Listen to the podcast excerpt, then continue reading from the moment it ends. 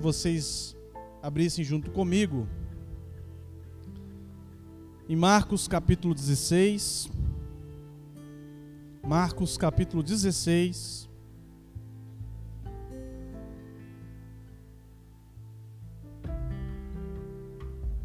Versículo 14.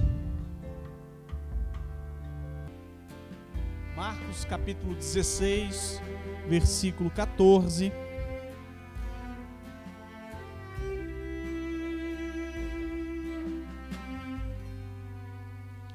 Algo que Deus sempre faz com a sua igreja é orientá-la para que ela ande no caminho que ela deve andar.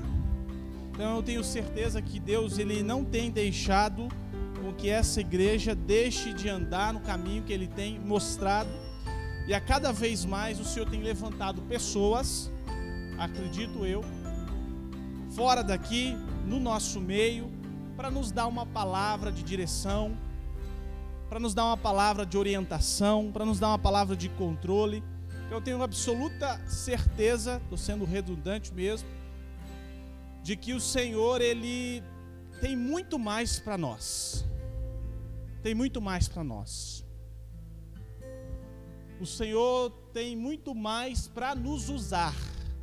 Eu tenho absoluta certeza de que não somente bens realizados, de que não somente coisas conquistadas, principalmente sendo enfático nas questões materiais, não somente recursos financeiros, mas principalmente nos usar na salvação de muitas pessoas e a transformação do futuro.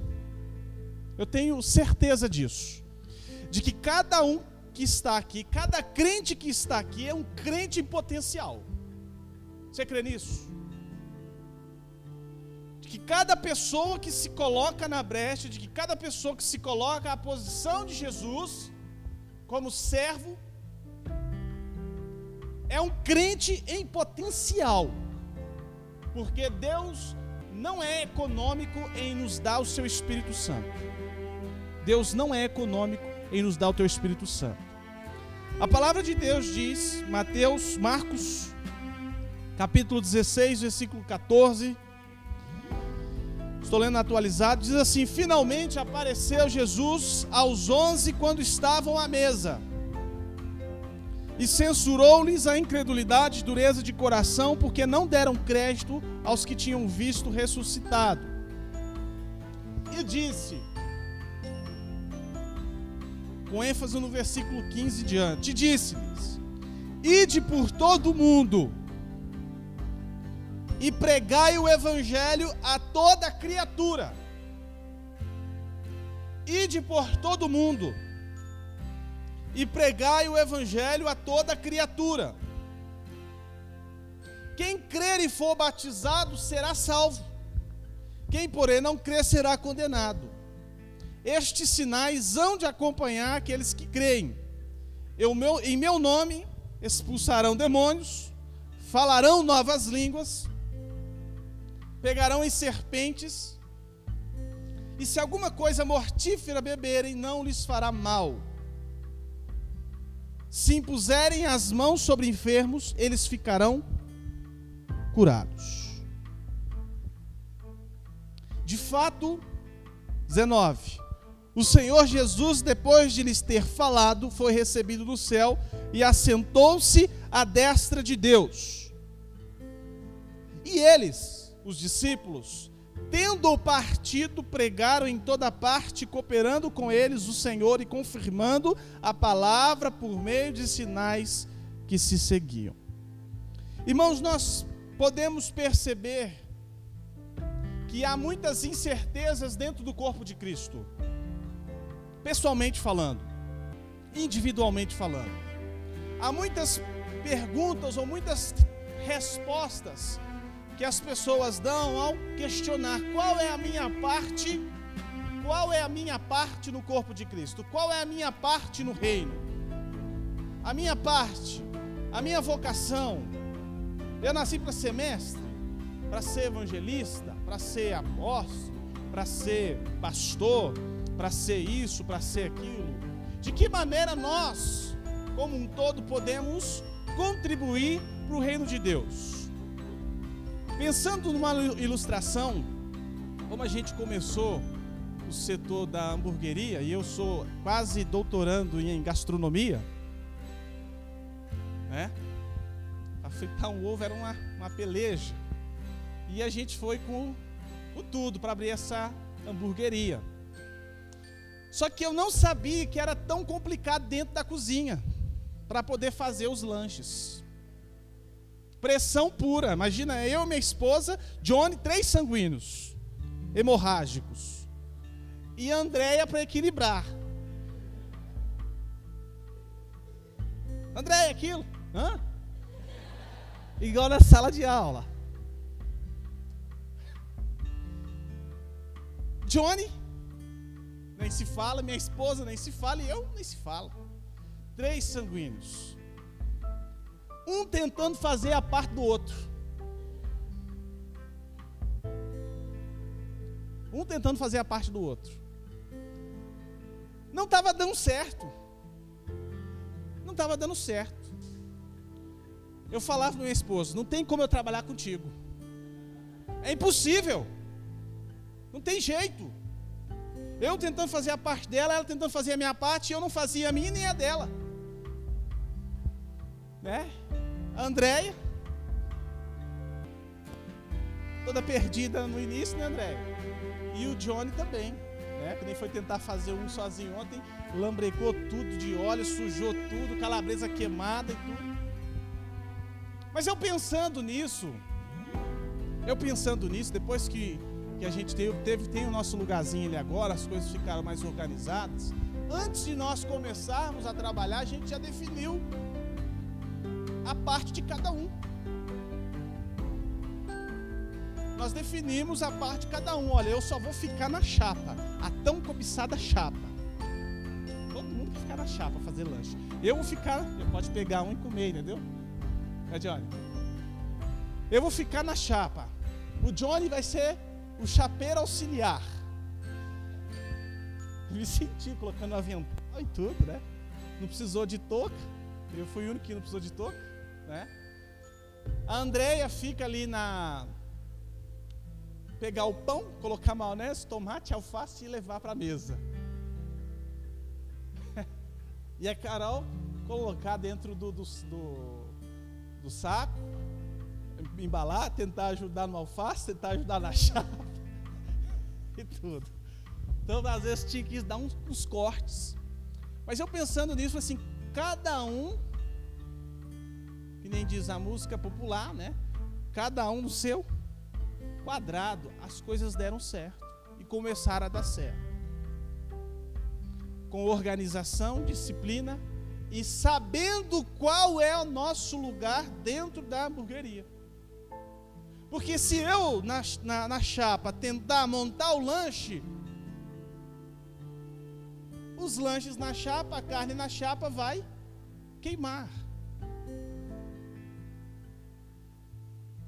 Se a Andréia parar de fazer a montagem do X e me ajudar na chapa junto com o Johnny, quando ficar pronto aqui não vai ter pão para poder colocar a carne e o lanche vai sair todo atrasado e frio.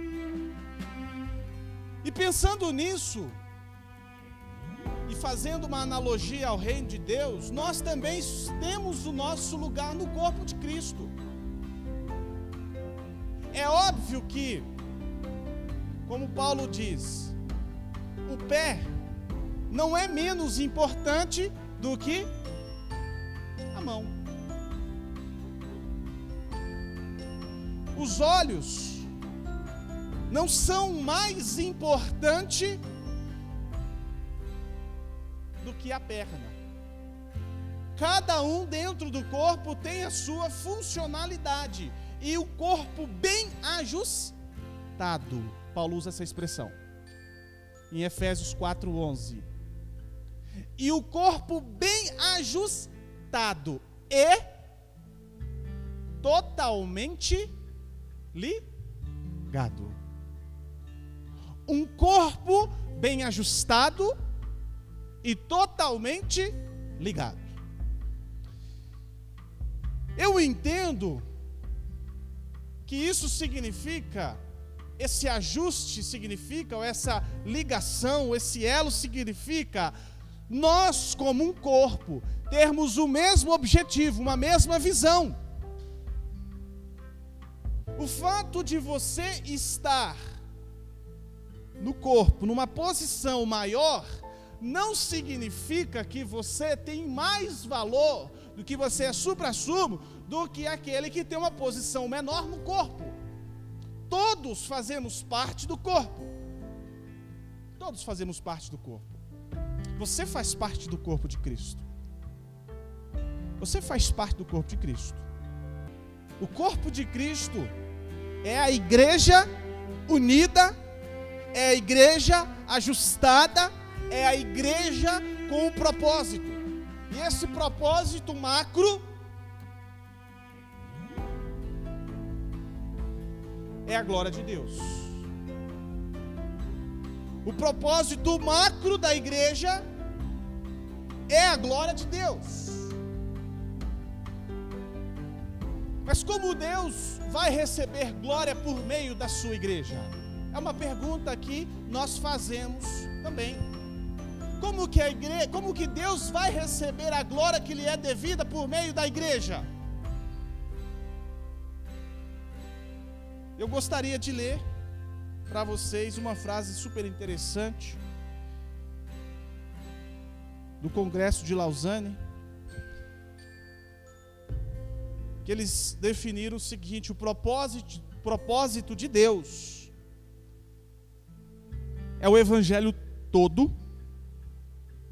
O propósito de Deus é o evangelho todo por toda a igreja em todo o mundo a toda criatura. O propósito de Deus é o evangelho todo por toda a igreja em todo o mundo a toda criatura. E falando em corpo, falando em função, falando em vocação, que é peculiar pelo crente, o propósito de Deus é a evangelização do mundo, algo que é comum e próprio de toda a igreja, independentemente do membro que você é dentro do corpo. Por exemplo, por exemplo, Vamos pegar aqui, sem brincadeira nenhuma, né? Mas na minha visão, vamos colocar aqui. O Douglas, ele, na minha visão, a vocação dele é de mestre. De mestre. Isso na minha concepção, posso estar errado não. O seu Gilson é evangelista. O outro é pastor. Agora, o fato de o mestre ser mestre, parte da área do ensino, da educação, isso significa que ele não pode ou não deve evangelizar as pessoas? Significa? Sim ou não? Não. Não. O fato de o seu Gilson ser um evangelista significa que ele não pode educar as pessoas? Sim ou não? Não. Mas algo que é para todos, sem exceção, independentemente da posição que se ocupa, do cargo que se ocupa e da parte do corpo que se ocupa, o propósito de Deus é que todas as pessoas ouçam do Evangelho. Pela boca de quem? Pela boca de quem? Da igreja. No entanto, no último dia, no, antes de Jesus ser assunto aos céus, Jesus disse o seguinte: depois de ter os repreendido, e ali os onze discípulos, os onze discípulos, O traidor já tinha ido, já tinha sido morto, morreu. Os onze discípulos representando aqui a igreja por vir. Quando nós olhamos para o mandamento que Jesus deu à igreja, a esses discípulos, nós entendemos que esse mandamento não é necessariamente somente para aqueles onze discípulos.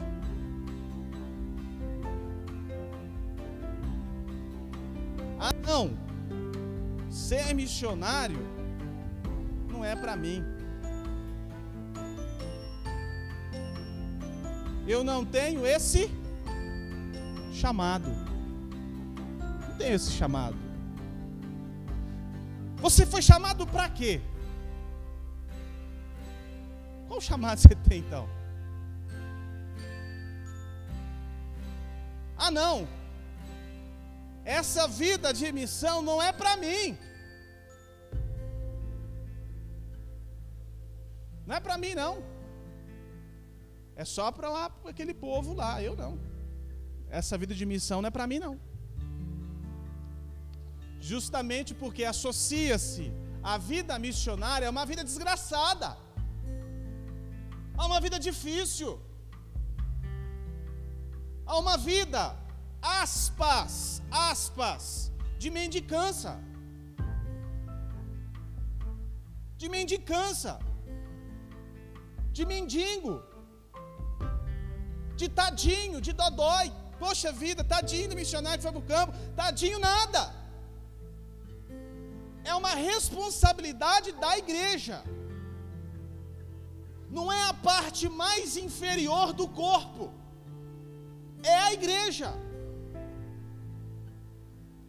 O chamado que é comumente dito pela igreja moderna não tem nada a ver com a ordem e o mandamento expresso pela boca do nosso Senhor Jesus no último dia dele aqui na terra, já com o corpo glorificado.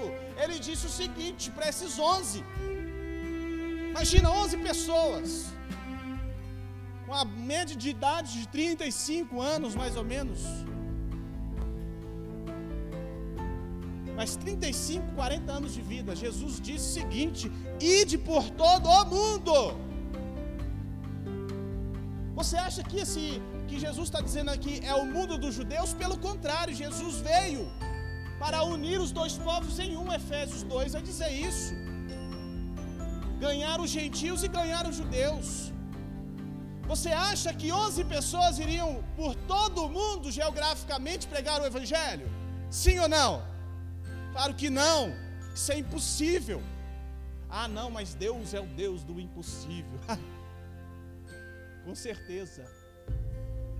Deus é o Deus do impossível. Por isso ele se tornou homem. Por isso ele veio como homem. Por isso que ele mesmo cumpriu aquilo que havia estabelecido por ele mesmo, veio como homem, Jesus veio como homem, viveu como homem, não pecou, resistiu às tentações, resistiu o diabo, viveu para a glória de Deus, ensinou a igreja, fez discípulo e foi embora. E disse assim: a minha parte eu fiz aqui, ó. Está consumado. Eu estabeleci a justiça novamente de tal maneira que Deus se tornou justo e justificador daqueles que têm fé em Jesus Cristo. Está consumado, está pago, está ratificado. A dívida foi paga. Agora, igreja, é o seu papel. É o seu papel, igreja. Não foi para os onze somente. Não foi para os onze.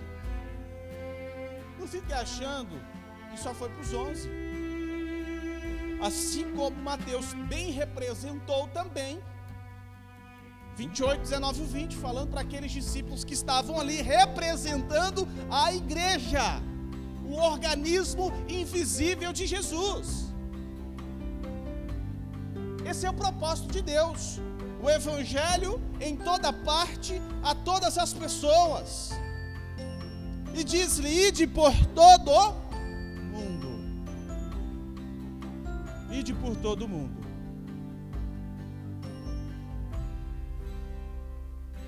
Claro também que agência missionária não é agência de turismo também, né? Poxa, então eu vou por todo mundo, vou conhecer tanto. É óbvio que esse é um benefício que você vai ter. Não tem como você divorciar uma coisa da outra. Isso é óbvio. Mas Jesus está dizendo: ide por todo mundo. Igreja. Igreja. Ide por todo mundo.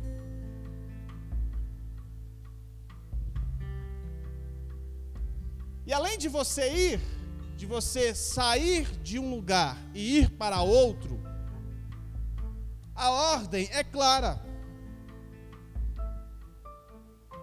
E pregai, pregai,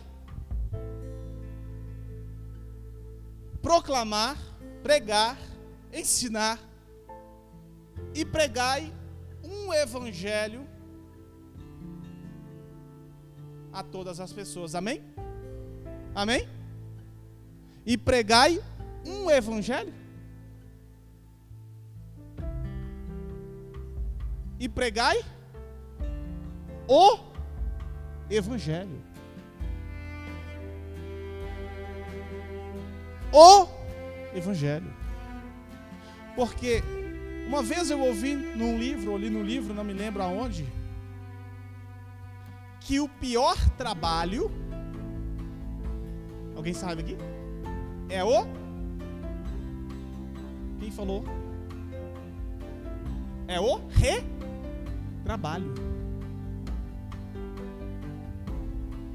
O pior trabalho é o retrabalho. Porque quando nós pregamos, ou quando, quando se prega um evangelho, e a pessoa até vai para Deus por aquele evangelho. Só que aquela pessoa ela fica mimada demais, porque ela acha que o reino é dela. Se Deus não fizer isso por ela, tô de mal, mal contigo. Mal contigo. É assim. Aí você vê como Richard Baxter, século 17, escreveu um livro super interessante, Conselhos para Crentes Fracos.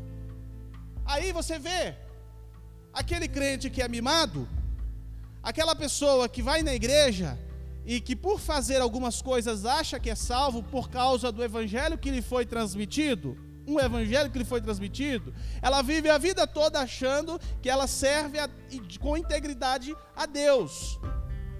Presta atenção. Eu não estou tentando acertar, eu já estou pressupondo que seja assim, em muitos casos. E é, em muitos casos. Aí, quando alguém prega o Evangelho, os profetas vieram pregando arrependimento.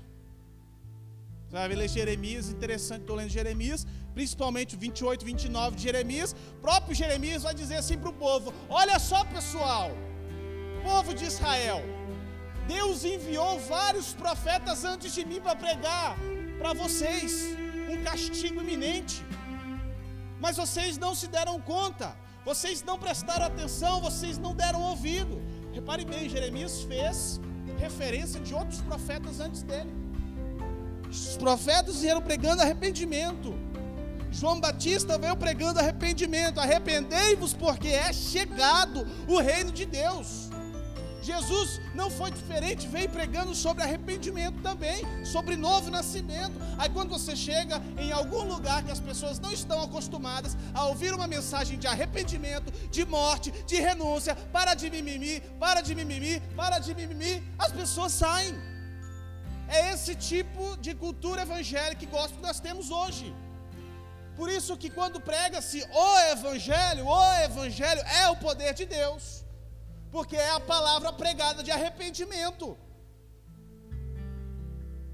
É aquela faca, aquela espada de dois gumes que, que sabe, vai e corta mesmo. É aquele martelo que esmiuça a penha. É como voz de muitas águas, o profeta diz.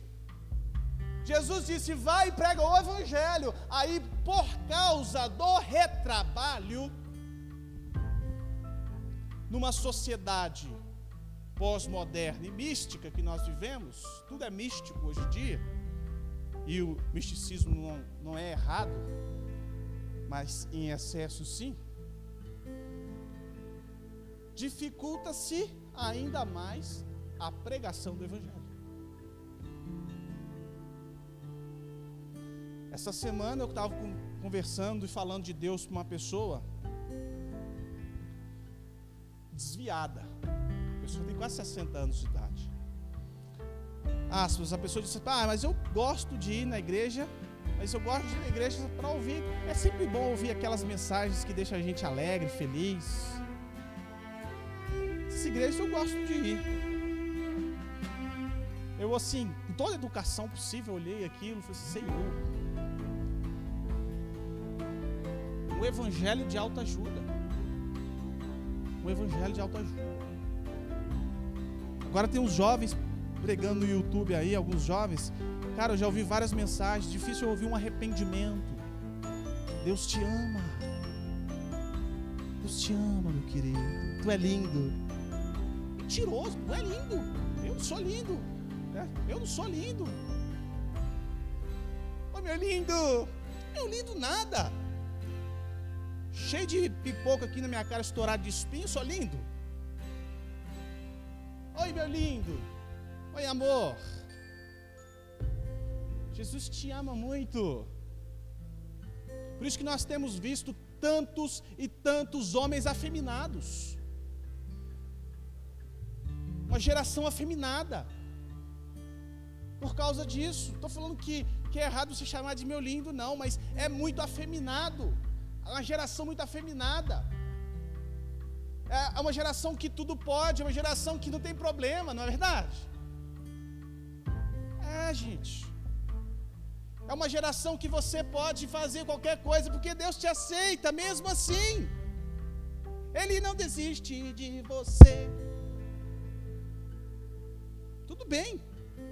A música está valendo muito mais do que a palavra que diz que Deus Abre mão de você, meu filho. Ah, não, mas não é bem assim. Deus é amor. Claro, o fogo consumidor sobe todos os dias.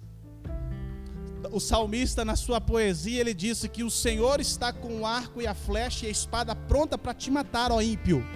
O profeta diz: para o ímpio não há paz. Jesus disse: Olha, o, o, mundo não pode receber esse espírito, e se alguém não tem o espírito, não é dele, Paulo diz. Agora você, talvez, já ouviu ou talvez já falou, tanta asneira tentando consolar alguém, mostrando o evangelho, que mostrou um evangelho diferente do evangelho, só para consolar alguém, só para consolar alguém. Jesus disse: Ide, mas por favor, faça o trabalho certo, bem feito, porque se você fizer um trabalho mal feito, é pior. Jesus disse o seguinte: olha, é melhor você ser frio do que morno. É claro que isso tem um contexto de águas medicinais.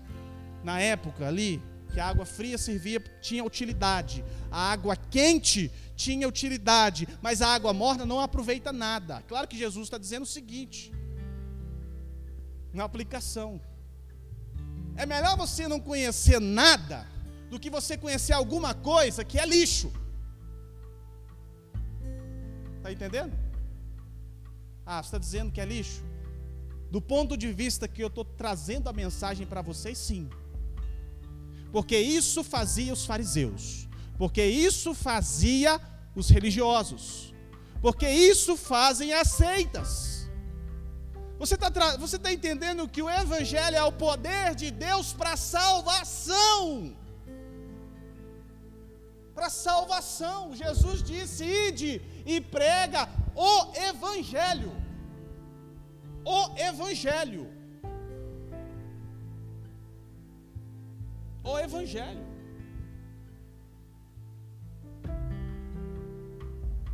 O Evangelho. A toda criatura. A toda criatura. Rico, pobre. Rico e pobre.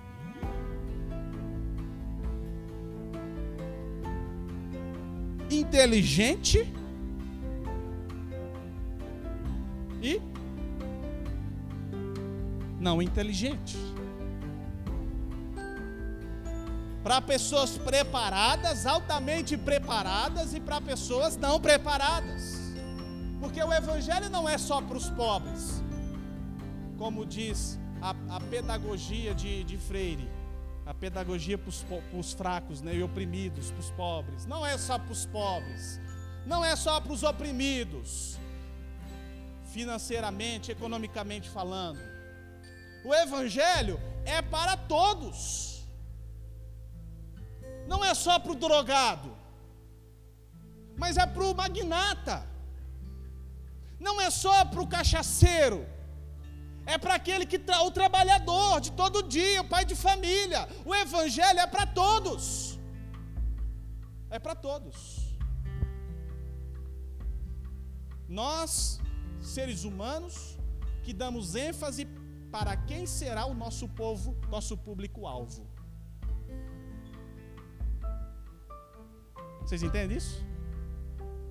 Pela nossa cosmovisão individual, a visão de mundo individual. Ah, não.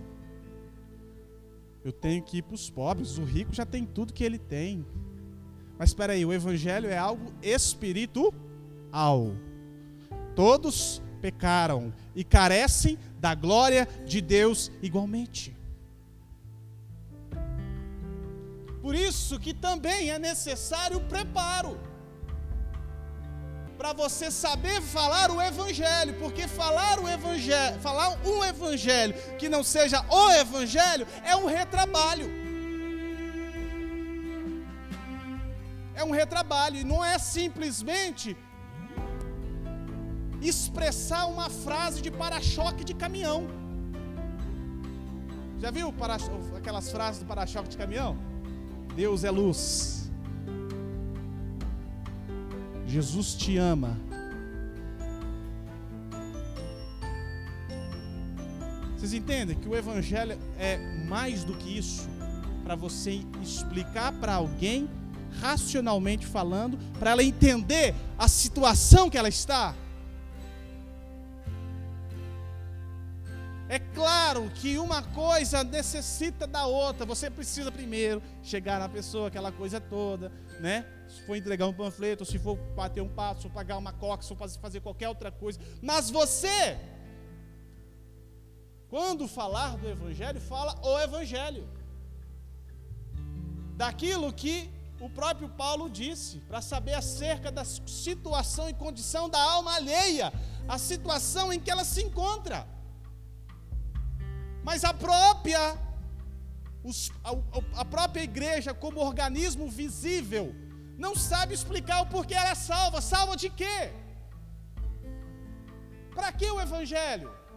Como nós vamos responder para alguém que não precisa, aspas, como que nós vamos responder para alguém que não precisa do evangelho? Alguém que tem tudo na vida? Como que nós vamos evangelizar essas pessoas? Você já parou para pensar? Porque geralmente, como eu disse anteriormente, a nossa cosmovisão é alcançar alguém que já está lá na bancarrota, está lá no final, no poço, um drogado, um bebum, um, um defunto, não, um, enfim, um morto-vivo. É mais fácil, é óbvio, é óbvio, porque ele está numa situação de precariedade, totalmente sem chão.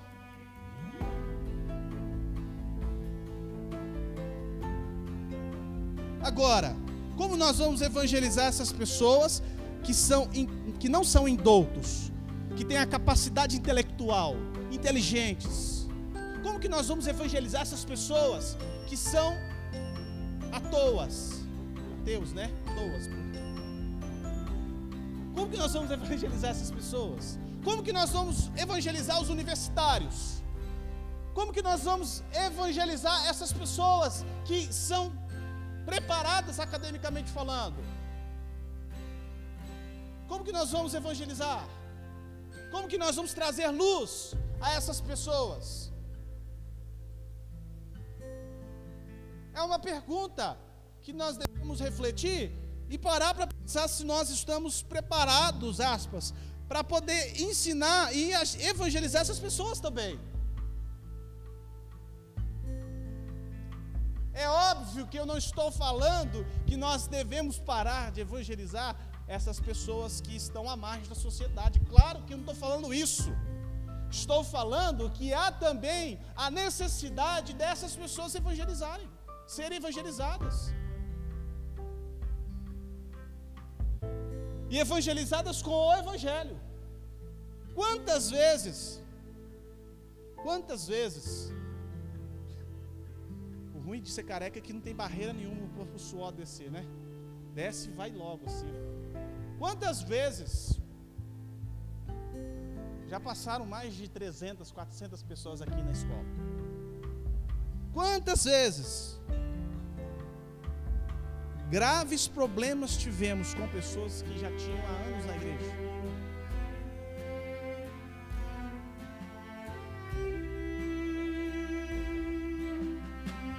Retrabalho.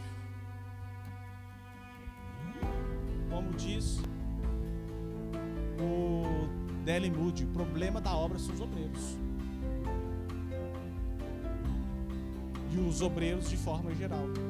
Quem trabalha na obra. Ou seja, é um retrabalho. É um retrabalho. É um retrabalho, é um retrabalho, é um retrabalho, é um retrabalho, é um retrabalho. É como se você né, abrisse um buraco para a sapata né, para jogar o concreto ali dentro, e você falasse assim: olha, olha, eu só vou ali na Patrícia comprar uma Coca-Cola, gastar meu dinheiro na Patrícia, comprar uma Coca-Cola. Aí você desce aqui na Patrícia, compra a Coca-Cola geladinho, vem na cozinha, pega um gelo ali, e na hora que você subisse, alguém tapou o buraco. Aí você com aquela Coca-Cola gelada, trincando, assim, cara, estou quase acabando meu trabalho. Você chega lá e você vê o buraco que você demorou três horas, duas horas para cavar, tampado novamente. Aí você fala assim, que bênção, né? Que Coca-Cola deliciosa, né? Retrabalho. A mãe e o pai gastam 10, 15, 20, 22 anos educando o seu filho, educando o seu filho, educando o seu filho, educando o seu filho, educando o seu filho. Aí chega as influências, que é óbvio que essa pessoa não fica inerte em relação à influência recebida, ela também quer, né? Vem as influências, tal, tal, tal, tal, tal, tal, e ela, essa pessoa faz totalmente ao contrário daquilo que lhe foi ensinado, retrabalho. Retrabalho. Observe que cada um de nós podemos contribuir para o reino de Deus de alguma forma. De alguma forma. Nós podemos contribuir para o reino de Deus. E dentro dessa perspectiva de algo comum a toda a igreja, existem essas três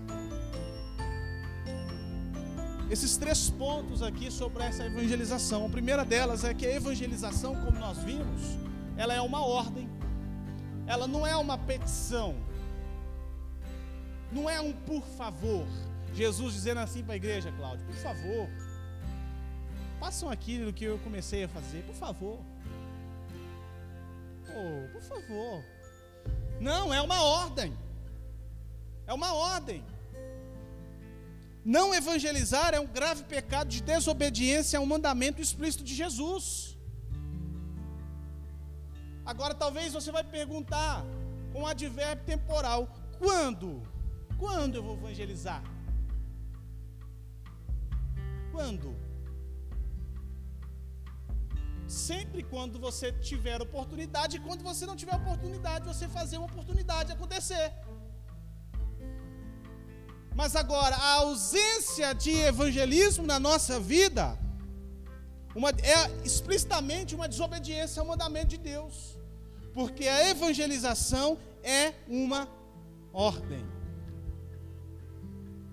O segundo, A evangelização é uma tarefa intransferível.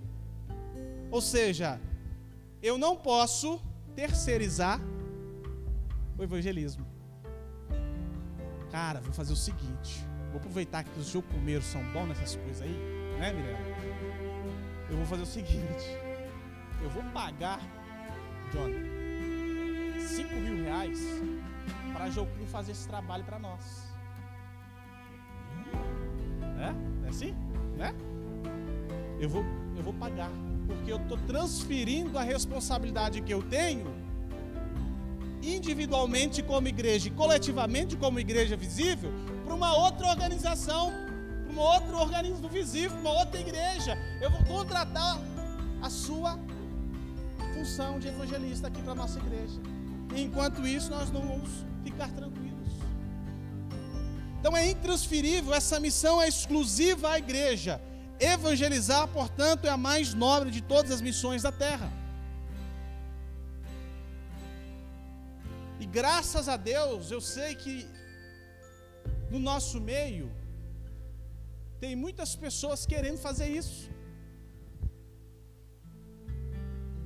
E eu tenho certeza que Deus ele está mudando algumas coisas aqui dentro do seminário em resposta à oração de muitas pessoas. Tenho certeza disso. Eu tenho certeza que Deus ele fará muitas coisas diferentes nesse ano. Tenho certeza disso. Tenho certeza disso. Os frutos vão vir. Os frutos vão vir. Os frutos vão vir. E terceiro e último, a evangelização é uma tarefa que não podemos protelar. Ou seja, deixar para amanhã, para depois. Ah, eu vou esperar que quando eu ficar mais velho, aposentado, quando meu filho tiver crescido, aí eu vou fazer a obra. nós não podemos protelar a evangelização das pessoas. Nós não podemos deixar para depois aquilo que nós devemos, não somente podemos fazer hoje. Quando eu digo hoje, necessariamente não estou dizendo o dia semanal, o dia da semana, a todo momento da nossa vida a todo instante da nossa vida, nós devemos lançar a nossa semente sobre as águas. Nós não sabemos. Por exemplo, quando a gente tomava conta lá na igreja do Fátima, na época de, um obreiro que chamava Damião aqui, a gente tinha bastante gente na igreja. Chegava a dar umas 30, 40 pessoas na igreja. E a semente era lançada para aquelas pessoas, nós não sabíamos quem ia dar frutos. E da pessoa menos esperada para dar fruto foi a que deu fruto, foi o pai do Guilherme, o Leca, que se converteu na nossa igreja. E graças ao nosso Senhor Jesus está firme até hoje. E a sua família tem sido influenciada. O guri está aqui, ó.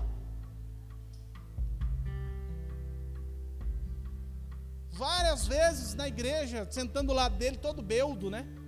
Beudo, quem sabe bêbado, né? Todo beudo, que nem dos gaúchos, todo beudo.